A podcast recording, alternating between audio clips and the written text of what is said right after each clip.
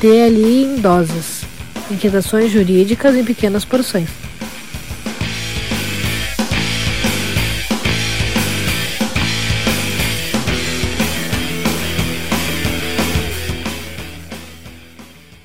Olá, pessoal!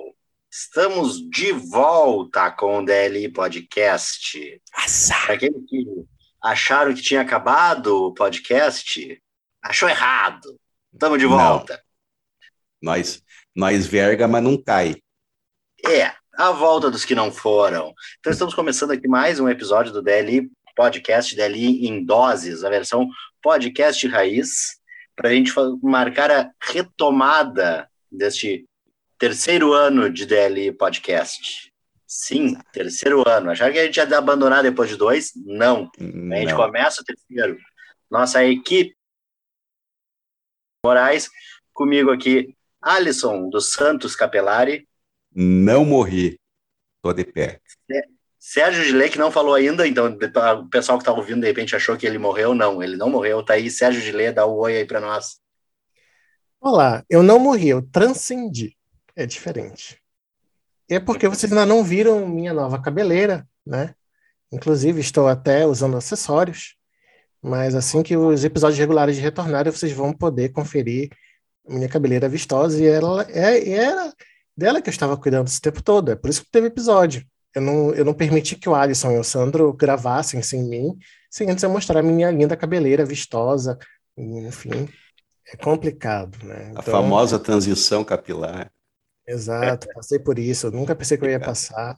Mas Só que isso não, acho que não interessa para os nossos ouvintes, né? A gente pode. Interessa sim, a minha vida. O que, o que, o que, que os ouvintes têm para falar se não a minha vida? Ah, eles, ah, têm, eles são advogados, os ouvintes, são, são estudantes de direito, têm os próprios problemas. Acho que não. Para estar ouvindo a gente, não tem problema nenhum. Tem que cuidar da vida dos outros. Já começa por aí. Então, antes da gente começar a cuidar da vida dos outros, a gente vai cuidar das nossas redes sociais. Lembrando para o pessoal o arroba DL Podcast no Twitter, no Instagram. Sigam lá, acompanhem nossas postagens. No YouTube, youtube.com.br Podcast, com nossos episódios regulares, e não estará este episódio, que é só de áudio. Este é raiz, é podcast mesmo, não é conteúdo audiovisual, não, é conteúdo só de áudio.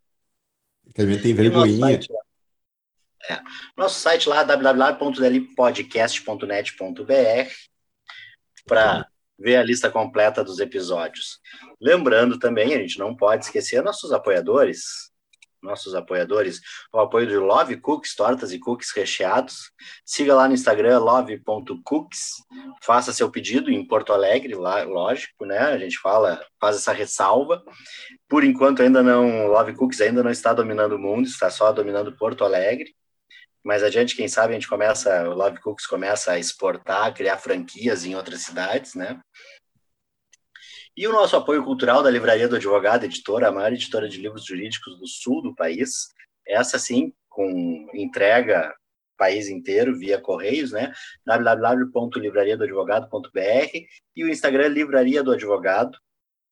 Acessa lá, acompanha lá uh, obras jurídicas de extrema qualidade e relevância. Por fim, o nosso último recado lá do antes da gente começar a, a, os assuntos sérios, né? Uh, lembrar para o pessoal que, que ficou triste com a nossa com a nossa ausência, que pode nos ajudar a evitar mais períodos de ausência. Ajuda lá no nosso programa de apadrinhamento, nosso financiamento coletivo. Vai lá no www.padrim.com.br barra DL Podcast. Acessa lá, tem várias categorias a partir de um real.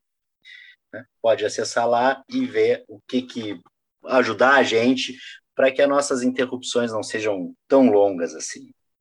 Exatamente, gente. Vocês acham que creme para cabelo é barato? Não é barato, não. Não, com, o dinheiro do padrinho a gente vai conseguir pagar alguém para escrever as teses para nós, né?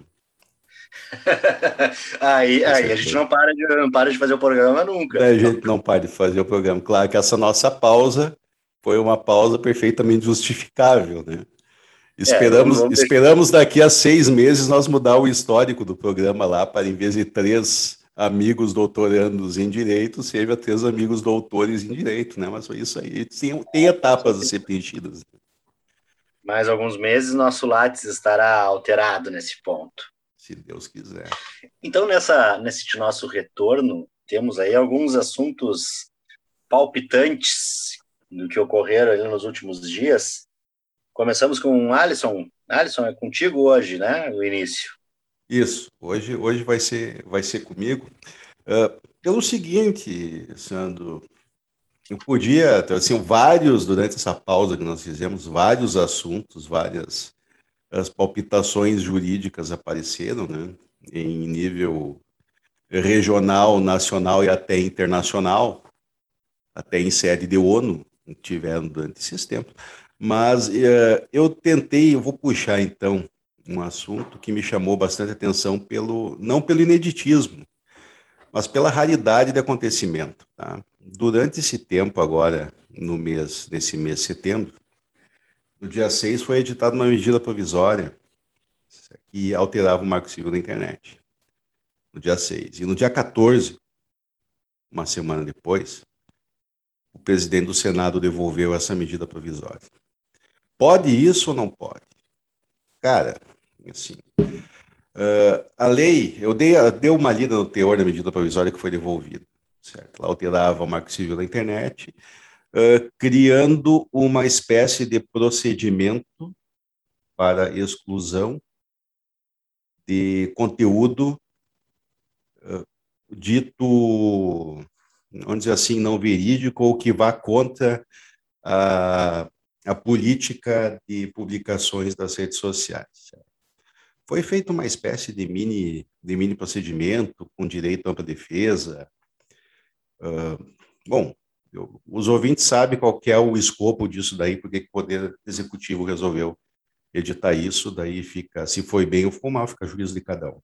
Mas, assim, o presidente do Senado, ele resolveu devolver, porque numa análise prévia, brevíssima de constitucionalidade, não tinham os requisitos de urgência e relevância necessários para a edição de uma medida provisória. Bom, se questiona, pode o presidente do Senado fazer isso?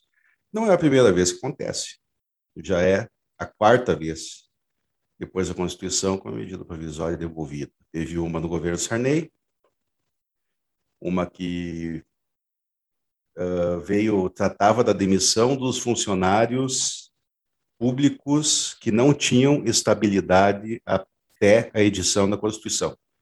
Foi devolvida porque já era um texto constitucional, a medida administrativa que não precisava, segundo o entendimento do presidente do Senado na época. Teve uma do governo Lula, que tratava sobre um tema que eu não estou lembrado agora, certo? que eu tenho aqui. Devo dar uma olhada aqui qual que era o tema. Ah, sim, sim, sim, sim, sim, me lembro agora. Que alterava as regras de concessão da, das certificações de benemerência para entidades, inclusive universidades e tal. Também foi devolvida na época.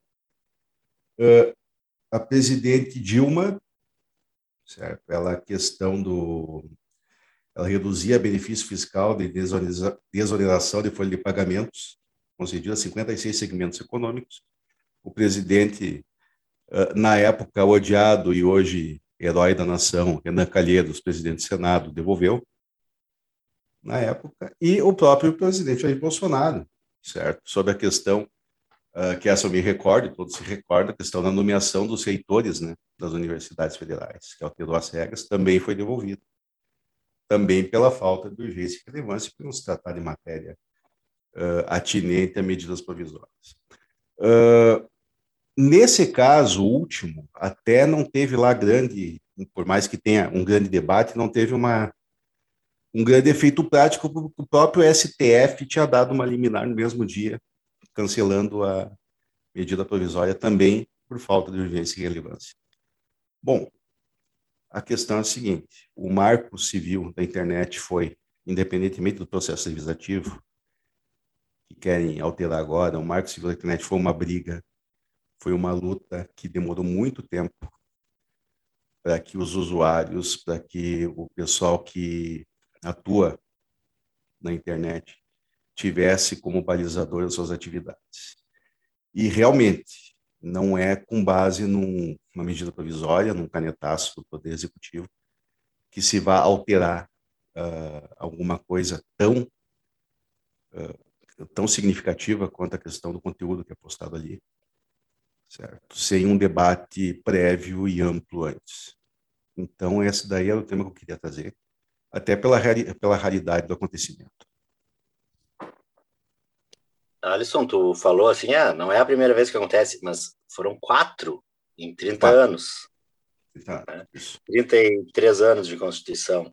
É, só o Fernando Henrique e o Temer e o Itamar não tiveram. Nem o, o Collor também não teve, né? o Collor. O Collor não teve. Falam tanto do Collor, pelo menos não teve essa. É, nisso ele não. Nesse prêmio ele não teve. Agora, é, é bem interessante isso aí, que como, como isso tem um, uma questão muito política na história, né? Uhum. Uh, o, por maior que seja a, a vamos dizer assim, a, o equívoco na medida provisória, fazer essa, essa rejeição né, uh, imediata, que não é nem votado, o presidente devolve, né, o presidente do Senado devolve. Uh, me chamou a atenção os casos que tu estava falando, que já, acho que o, o caso da, da, do governo Lula, que foi uma era uma coisa totalmente sem relevância, né? Vamos combinar. Sim, sim. É, porque assim, ó, tá, só para só relembrar os ouvintes, a medida provisória ela veio para substituir o antigo decreto-lei. E qual que é a principal diferença entre o decreto-lei antigo, do Poder Executivo até a Constituição, e da medida provisória depois da Constituição? Era a questão da validade. O decreto-lei, se não fosse analisado pelo Congresso dentro de um determinado tempo, que tinha na Constituição de 69, lá que não me lembro qualquer, ele era automaticamente validado. A medida provisória, não. A medida, se não for analisada, ela perde eficácia. A, a questão da caducidade. Essa que é a grande diferença. Mas, assim, já teve alteração depois da Constituição, da emenda 102. E, e, havia, e havia aquela coisa da reedição das medidas provisórias, Sim. até Sim. até que foi aquilo, não me lembro agora, que podia ser reeditada indefinidamente. Uhum. Isso mesmo. Isso mesmo que era a redação original da Constituição. Depois a emenda 62, se não me engano, ela alterou e a reedição era só é só uma vez pode ser reeditada até analisada, senão ela perde a validade e desaparece do mundo jurídico. Né? Então, assim, tentou-se dar uma limitação, porque era muito grande a utilização dos governos até essa emenda constitucional da medida provisória, e tu ficava reeditando uh, reeditando indefinidamente, até, vir, até virar lei ou não. Até virar lei ou não. Então é do interesse do executivo que daqui a pouco nunca fosse apreciado. E tu continuasse reeditando. Agora não, agora foi limitada a isso. Mas tem os requisitos constitucionais, materiais que ainda precisam, precisam ser obedecidos né? e observados quando a edição dessas medidas provisórias, algo que não foi, segundo o presidente do Senado, observado nessa alteração no Marco Civil da Internet. Tanto que no outro dia já vem um projeto de lei do executivo mesmo para tratar isso em lei ordinária. O mais lógico, né? E seguindo então nossa nosso próximo assunto aqui, tem um pouco a ver com isso, não é, Sérgio? Tem, tem sim. É... Ainda que toque nesse assunto, que é atinente a medida provisória o caso que eu trago aqui é, com relação a algumas decisões uh, da Justiça de São Paulo, né? decisões de em sede de sentença, em sede de acordo, enfim, que tem determinado que o Google republique vídeos removidos do YouTube. Que vídeos são esses? Vocês me perguntariam. Né? São alguns que falam né, sobre a pandemia, sobre a Covid-19, mas de forma a desinformar, a proferir absurdos, a, como, por exemplo, que a, absurdos como ser contra a vacinação, a, enfim, né? o ouvinte já está cansado de saber que existe, sim, uma parcela da população inclusive influenciada por políticos e por celebridades, influenciadores digitais, enfim, em relação a um negacionismo com a ciência, com tudo relacionado à pandemia e ao enfrentamento da Covid-19. O que me preocupa nessas decisões é que, uh, primeiro, eles alegam que o YouTube estaria provocando, promovendo censura, né? Quando ela se propõe a ser uma plataforma aberta, pública de vídeos, né? Ela não pode praticar esse tipo de conduta, porque ela estaria ferindo a liberdade de expressão. Né? Ok. Nesse ponto, em tese, dá até para concordar. O problema é o conteúdo, né? E aí os juízes ficam repetindo que por mais que sejam verdades, absurdos, impropérios, deve se permitir porque é liberdade de expressão. Não se pode tolir, não se pode censurar, tal. Me causa uma certa estranheza, porque primeiro, algumas das razões de decidir foram no sentido de quê? Primeiro, de que uh, só porque o autor do vídeo não concordava com a grande mídia, não deveria ser censurado. Peraí, que grande mídia é essa? Se a recomendação é dos cientistas. A grande mídia falada, ela apenas dá voz aos cientistas, à comunidade científica com relação ao uso de máscaras, à vacinação, ao uso de álcool em gel, ao distanciamento social. Certo? Tá. E o outro ponto é justamente esse. Então, é permitido, com essas decisões, o que, o que, que, o que, que se tem, aparentemente, é um direito de mentir, só que quando a gente chega nesse ponto, que mentira é essa? É uma mentira que pode causar danos. E aí entra o marco civil da internet nesse ponto. Por quê? Segundo o marco civil da internet, um conteúdo só deveria ser indisponibilizado depois de ordem judicial e se causar dano. Não é nenhum caso aqui. Pelo contrário, os vídeos estão sendo disponibilizados porque causam danos. Ou seja, o próprio Google já está fazendo, às vezes, do que faria o judiciário, só que o judiciário vai e não. Opa, não, peraí. Não, republica. Por mais, por mais danosas que sejam, exatamente, o judiciário vai lá e faz o contrário. Por mais danosas que sejam essas opiniões, porque para mim opinião é dizer se eu gosto de amarelo ou de azul. Não é se vacina não é ruim ou não. Isso não é opinião. Isso aí é um, é um, é um fato científico de que vacinas protegem, ainda mais se forem aplicadas uma grande parcela da população para criar uma imunidade artificial de rebanho, para justamente a gente conseguir combater o coronavírus. Isso é um fato científico. Não é uma opinião. Não, não, minha opinião, de que vacina não, vacina X ou vacina Y, que vacinas em geral vão fazer isso ou aquilo outro, ou, ou não são benéficas, isso é uma opinião. Eu não, não me baseio em nada porque eu sou o Sérgio, eu sou uma, um advogado doutorando em direito e não tenho conhecimento científico nesse campo da medicina, da saúde pública, enfim. Agora, se a maioria da comunidade científica, OMS, enfim, recomenda, você começa a ter aí um argumento forte de que não é somente opinião, é um fato científico. Então, quando a gente tem decisões que permitem que desinformação seja proliferada na rede, é como se a gente tivesse uma conivência do judiciário, inclusive em sede de acordo, em, em sede de apelação. Isso me causa preocupação. Eu até pensei aqui, de repente, em algum, algum mecanismo processual que pudesse esclarecer melhor esses juízes, digamos assim, porque para mim parece que falta esclarecimento. Né? Longe de mim reclamar né, do conhecimento jurídico, mas falta para os juízes uma... Aquilo que eu venho repetindo, o juiz não pode saber só de direito. Ele precisa de ajuda técnica de outros campos do conhecimento. Ou ele vai atrás, ou enfim. Claro, o Google parece que pecou bastante na sua defesa, né?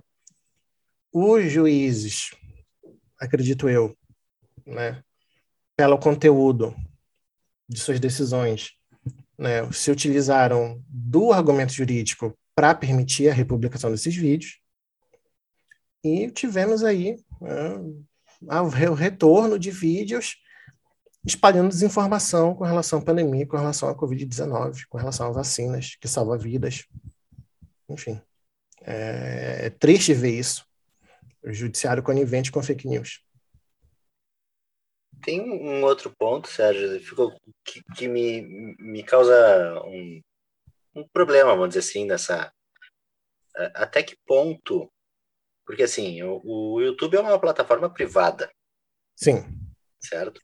Até que ponto uh, esta plataforma, se eu vou chegar lá, uh, eu, quando eu pretendo botar, postar um vídeo no YouTube, eu tenho, eles têm lá um, os requisitos, né? Uh, tem uma série de coisas que eu não posso colocar de vídeo, vídeos ofensivos, vídeos que, se eles entenderem que não está adequado às políticas deles, eles tiram. Sim, é como se fosse uma linha editorial do YouTube. Se você não do seguir YouTube. a linha editorial, seu vídeo deve ser excluído da plataforma. Então, então me parece que por mais que eu tenha liberdade de expressão, então tá, eu vou lá e faço, boto numa plataforma alternativa que não tenha um limite. Ah, o Sim. YouTube não tá gostando. Então eu vou lá, vou botar no, sei lá, no Vimeo. O Vimeo também não vai botar. Aí lá pela Santa eu acho uma rede social vagabunda qualquer que vai aceitar isso aí. É, pode colocar no Dailymotion, de repente, pode propagar via mensageiros, como o Telegram ou o WhatsApp. Tem várias formas de propagar a sua informação. Rede vagabunda. Gostei disso. eu, eu, eu, eu, pensei, pensei em uma específica que não tem muitos usuários, é só Estados Unidos e Brasil que tem de usuários, e olhe lá. Vagabunda? É. A, aquela que o, que o ex-presidente da América do Norte criou lá, porque estava sendo hum estava sendo bloqueado em todas as outras, né? ele criou uma para ele, Sim. junto com o Steve Bannon. Lembrei agora. Uhum. É. O, problema, o problema disso daí, da, dessa briga toda pelo, pelo YouTube, é, além do, do alcance né, da divulgação, se fosse qualquer outra rede, eu acredito que não teria essa briga. E também a questão da monetização, né? A questão da monetização. Isso pega direto. Pega direto. A questão da monetização é o que mais pega uh, pela, pela, divulgação do, do, no, YouTube. no YouTube. Nas outras redes não tem assim tanta divulgação tão democrática quanto quanto o YouTube, mas a questão da monetização pega bastante. Olha, olha só o que, que foi feito com o, o que o Sleep Giants vem, vem fazendo né? com alguns Sim. produtores de Agora, conteúdo duvidoso. E é interessante que os caras não gostam que o Estado intervenha, que tem que deixar tudo com o privado. Só que aí, quando o privado complica a vida deles, eles vão correndo para o judiciário para que o Estado intervenha, né? Estranho isso. Normal. Contradição, né? Contradição. É, mas aí que tá. Eu queria, eu queria chegar num ponto agora que tu tocaste bem, Sandro. Por quê? Uh, a gente tem um crescimento muito grande de plataformas de ODR, Online Dispute Resolutions. Nós temos aí Mercado Pago, o eBay, a própria. Um... Os grandes e-commerces têm a sua plataforma. Tem, tem, tem. E consumidor.gov.br, enfim. Além do próprio pedido administrativo para Google, por exemplo, uh, de rever essa, essa questão, de ser mais transparente. Isso, óbvio, tem que haver maior transparência quando o Google resolve excluir unilateralmente um vídeo. Deve abrir ampla defesa, contraditório, mas não é isso muito que se vê. Essa é uma outra questão, né, que é justamente como transplantar um, um devido processo legal, um processo justo, para as ODRs, nesse caso específico, né, da administração de plataformas como YouTube, Facebook, Twitter, Instagram, do seu conteúdo, mas de uma forma mais transparente e que vá para é, que garanta a ampla defesa e o contraditório. Beleza, né? Esse é um ponto. Agora, como a gente não tem muito isso, não tem essa transparência e tudo mais, acaba se recorrendo ao, ao, ao judiciário. agora, claro, isso aí a gente está tá pensando num, num, caso de que houve um equívoco ou que houve realmente um, um, um erro pelo algoritmo do Google, digamos assim, ou, ou de qualquer outra plataforma, em excluir conteúdos que não seriam nem um pouco uh, danosos, como é o caso da desinformação que, enfim, né, a, a, a, a gente está tratando agora. Então, a gente pega, pega, esses casos, beleza. Agora, nesses casos aqui, né, resolve, tenta resolver, não deu, vão ter que ir para o judiciário, não tem como. E aí cai justamente nessa ironia que tu falaste. O cara, uh, ele é, com certeza é liberal na economia para ele, né? Mas é conservador nos, nos costumes, e acaba, ah, não, mas o meu direito, minha liberdade de expressão, de falar mentira está sendo, ai, está sendo aviltado. Eu preciso, do, eu preciso de que o judiciário vá lá e me socorra.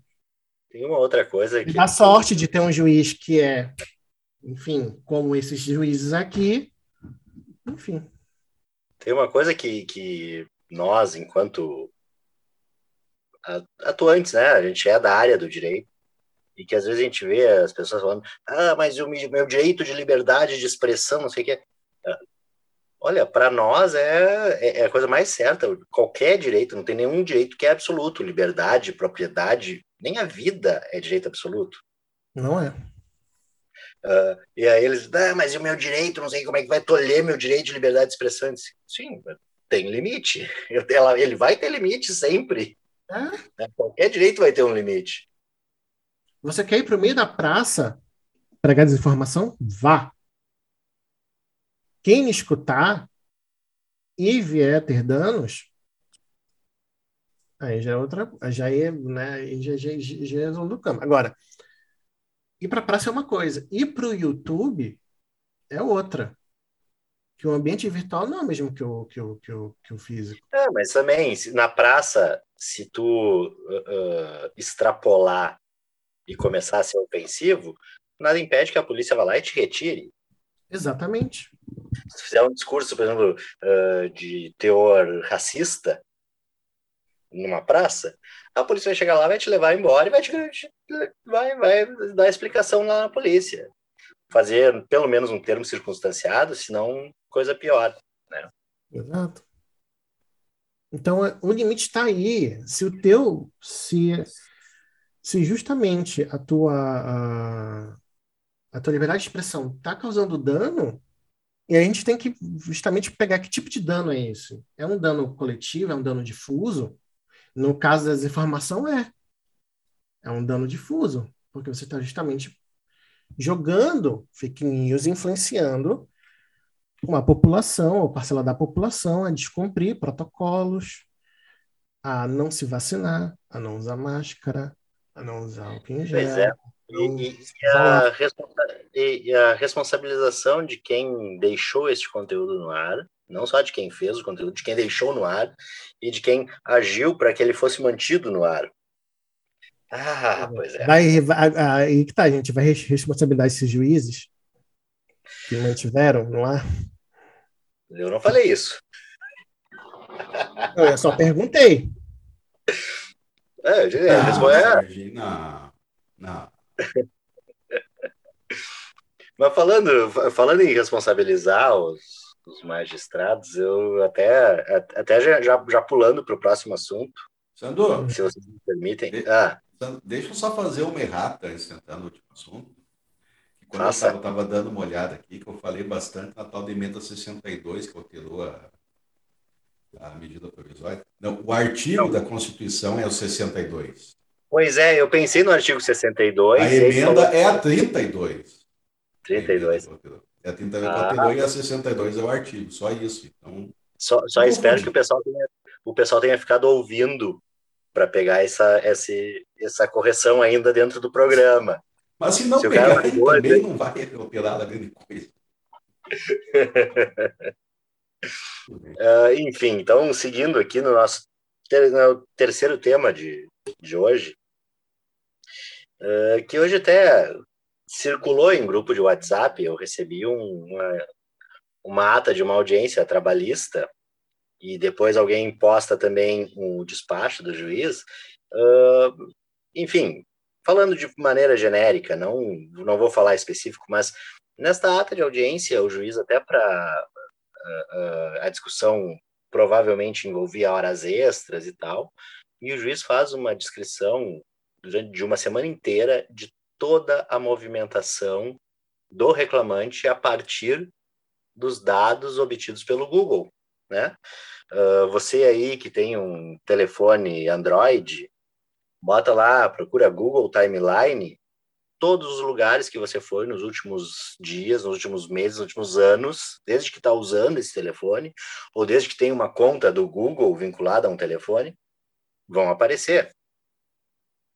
E o juiz utilizou isso e chamou atenção o, um, despacho, uh, uh, até pelo que falaram, seria do mesmo processo, então pode até haver algum equívoco aqui, mas só para. Né, uh, o juiz determinou ao Google uh, todos os dados em relação à conta de telefone tal, celular tal, no período tal, uh, pedindo dados cadastrais, nome, número de telefone, e-mails registrados nas contas Google, atividade da conta com fornecimento de IP, marca e modelo dos aparelhos telefônicos utilizados, relação dos locais salvos no Google Maps, histórico de localização e deslocamento, incluindo todas as localizações geográficas específicas registradas por meio de GPS, Bluetooth, proximidade de sinal de Wi-Fi, proximidade de sinal de Wi-Fi ou qualquer outro tipo de serviço ou aplicativo de geolocalização oferecido ou fornecido pela empresa.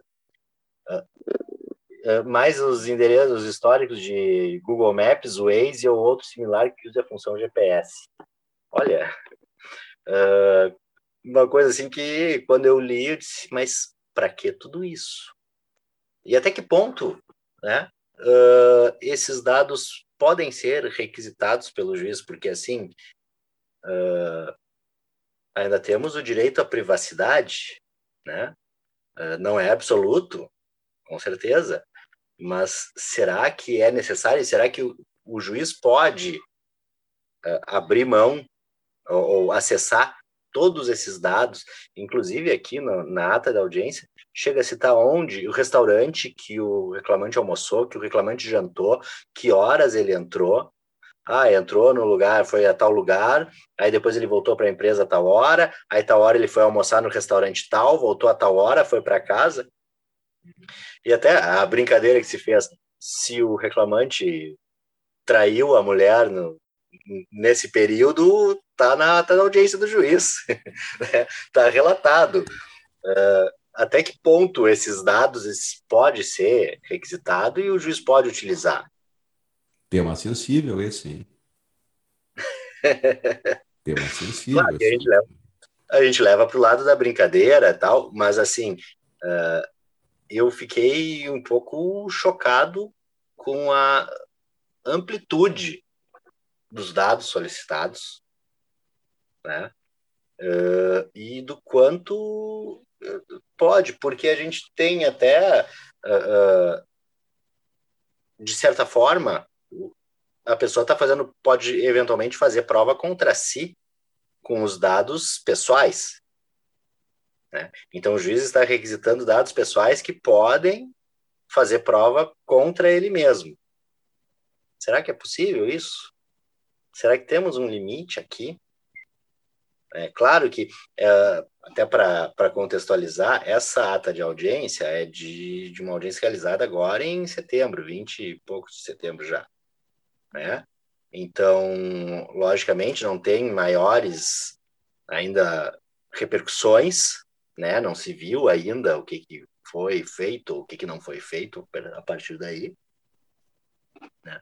Mas é o caso, é, é, é, é eu confesso que fiquei um pouco impressionado com a, impressionado com a quantidade de dados requisitadas pelo juiz e não sei o quanto disso é possível, o quanto não há de extrapolado aqui. Não sei o que, que os colegas pensam.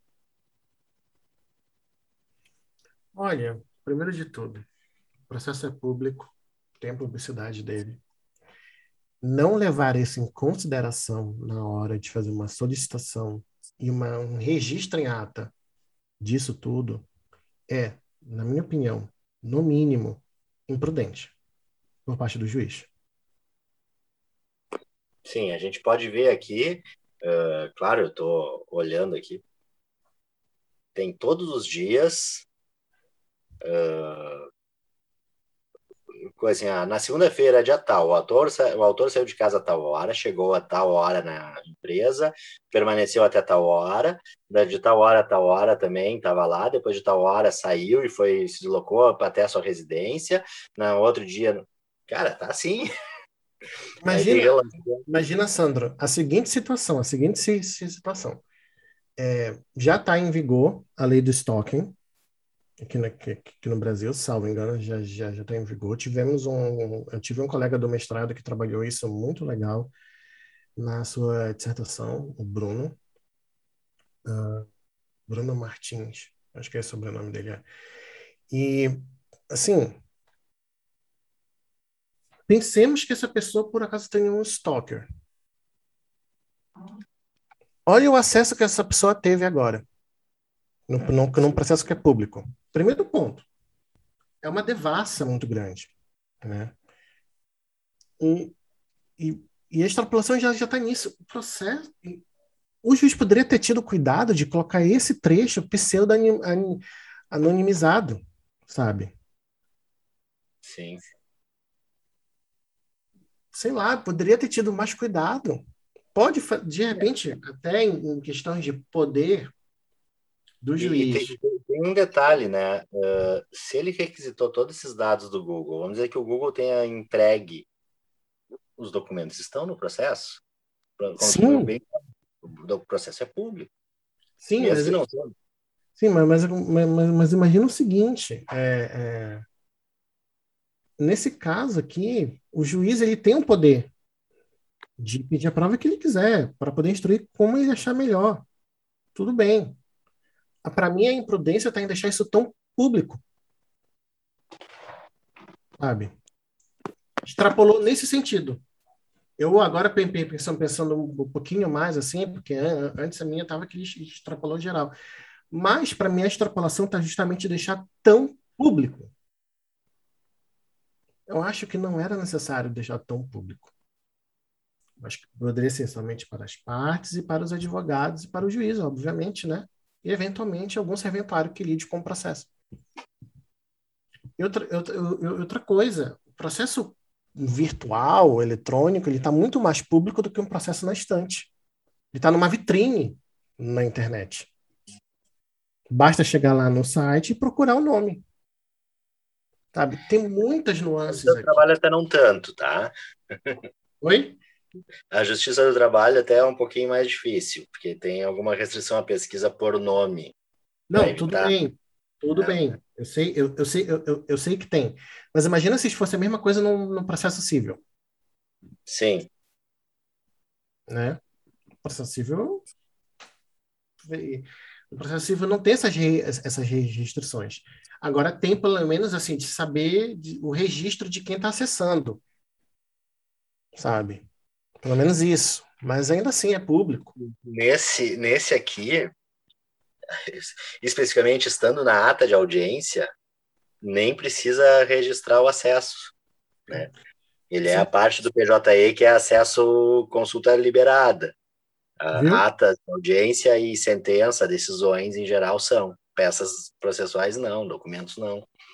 Mas no momento que ele, o juiz uh, uh, colocou aqui uma sequência grande até, um parágrafo, é uma página inteira relatando todas as movimentações, uh, inclusive restaurantes onde foi, uh, shopping que foi a tal shopping, foi a tal lugar, com horário, complicadíssimo. E a é, primazia é, da realidade. O que, Alisson? E a primazia da realidade, Sandro. É, tá bem real aqui, bem real o que ele fez né, na vida Olha, dele. Em caso de Eu prova tinha... emprestada, outro ponto, em caso de prova emprestada, essa devassa que aconteceu, processo civil, alguma questão assim, a JG, ou então para identificar a situação financeira, assim, indícios de situação financeira dele enquanto autor ou réu. Enfim. É algum processo, vamos dizer, se for questão de família, por exemplo, se o cara eventualmente tinha um, uma relação extraconjugal. É, Tema delicado esse, hein? Pois é, tô, tô, tô lançando, tô lançando. Cara, é muita coisa que dá pra gente tirar disso aí. É Isso muito, né? A prova emprestada pode ferrar a vida dele. Em outro processo. Já tá ferrando nesse. Imagina nos outros. E, e, e, sem contar o seguinte, né? Vamos lá. Uh, com a publicização, porque assim, eu recebi num grupo do WhatsApp com mais de 100 integrantes. Tá? Vocês também estão no grupo, receberam. Uh, e, e, já era encaminhado, ou seja, já tinha circulado em outro. A essa altura, já teve alguém que olhou lá no PJE, pegou o processo e fez o download completo. E é aquela coisa, uma vez que está na rede, acabou. Já era. A Daniela Sicarelli que o diga. Olha, isso porque eu estou vendo agora que o, o, o grupo está assim, apenas uh, encaminhado. Ainda não está com o adjetivo de encaminhado muitas vezes. É, com frequência. Né? Com ah, frequência. Obrigado, Alisson, porque o, o meu está em inglês aqui, eu, eu fiz a, uma tradução liberal. É, liberal Chique. já.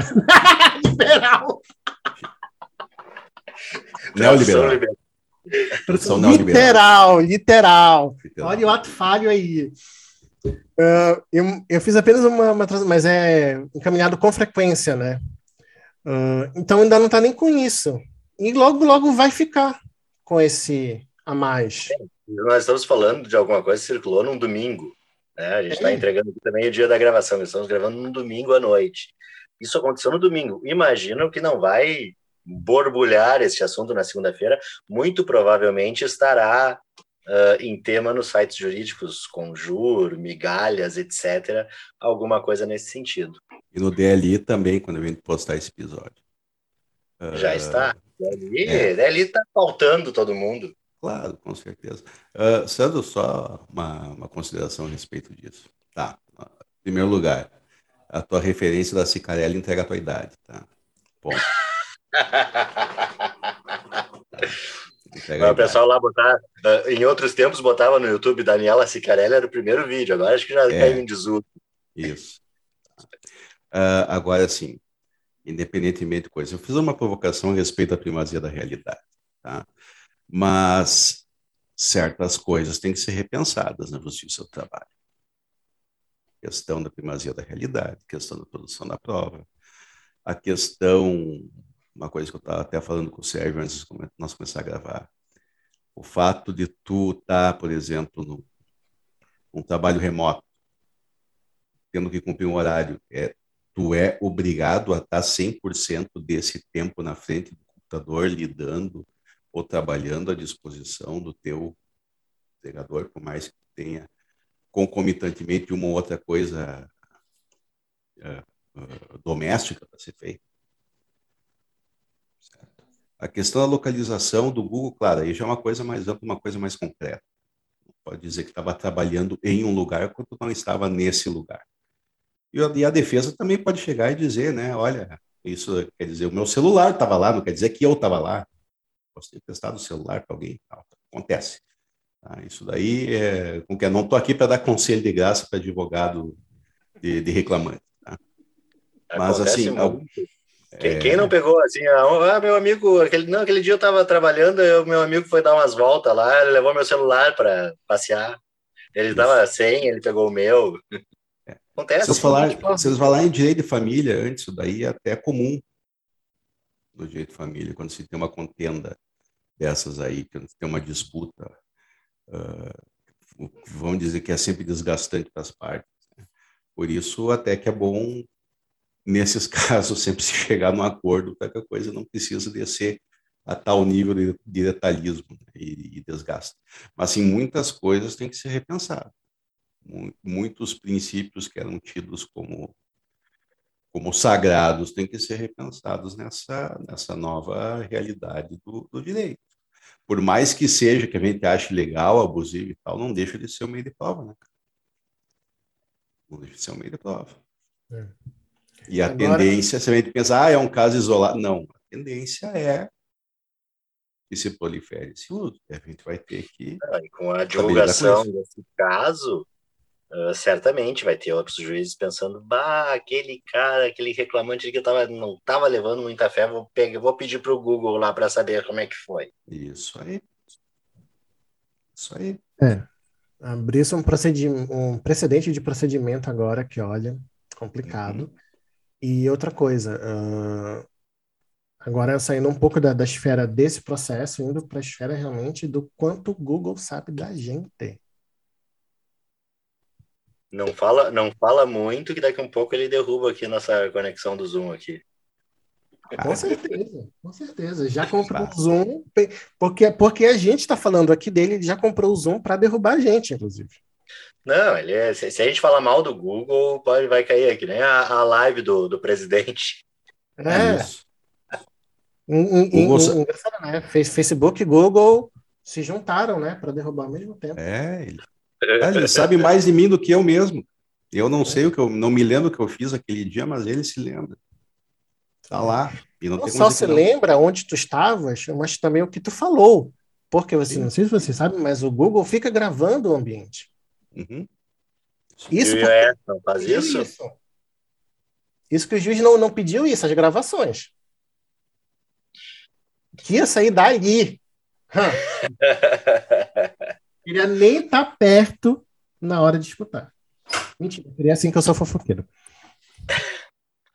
Então, bueno, acho que essa é a nossa nossas, conclu nossas conclusões, que não concluíram nada sobre esse tema, porque realmente acho que não temos o, não temos uma opinião formada, não temos opinião formada ainda sobre isso, que, que é a matéria a ser pensada, é, com certeza.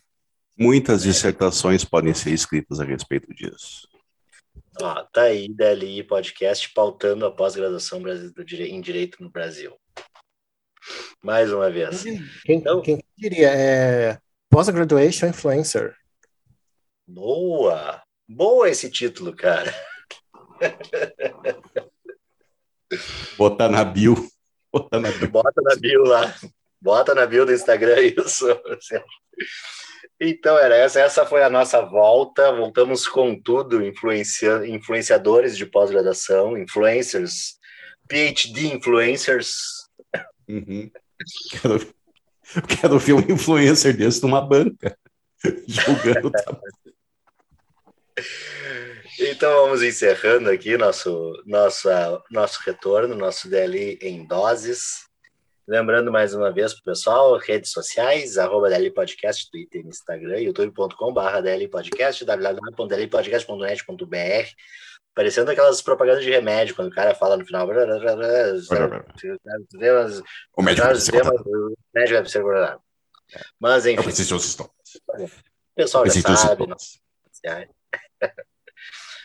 Nossos apoios, apoio de Love Cookies, tortas e cookies recheados. Siga lá no Instagram, love.cookies. E faça seu pedido se você está em Porto Alegre. Né? Se não está em Porto Alegre, só fica olhando e babando nas coisas, esperando chegar na sua cidade. Ou se mude para cá. Ou se é. mude para cá. Vai, vai se mudar para Porto Alegre para poder aproveitar uma torta cookie recheada de Nutella. Maravilha. Apoio cultural da Livraria do Advogado Editora, a maior editora de livros jurídicos do sul do país, www.livrariadoadvogado.com.br. Acessa lá, vê o catálogo, belíssimo catálogo da Livraria do Advogado. Essa, né? essa entrega para fora de Porto Alegre. Viu? Essa entrega. Também essa segue entrega. no Instagram, Livraria do Advogado. Veja os lançamentos. No Instagram é divulgado todos os lançamentos da, da livraria, promoções. Às vezes tem um descontinho interessante. Sempre bom dar, acompanhar lá. E o nosso programa de apadrinhamento, né? padrim.com.br barra Podcast, para a gente não parar de fazer e continuar apresentando conteúdo de qualidade nessas redes. Gostei dessa finalização. Não acreditei muito, mas gostei. então era isso. Volta. Isso aí, então. Nossa volta com tudo. Estamos de ah, volta para o prazer de vocês. A volta dos que não foram. Era isso. Isso. Sérgio Gilé, Alisson Capelari. Foi um prazer de vocês. Valeu, é. pessoal. Até o próximo. Tchau. Every breath you take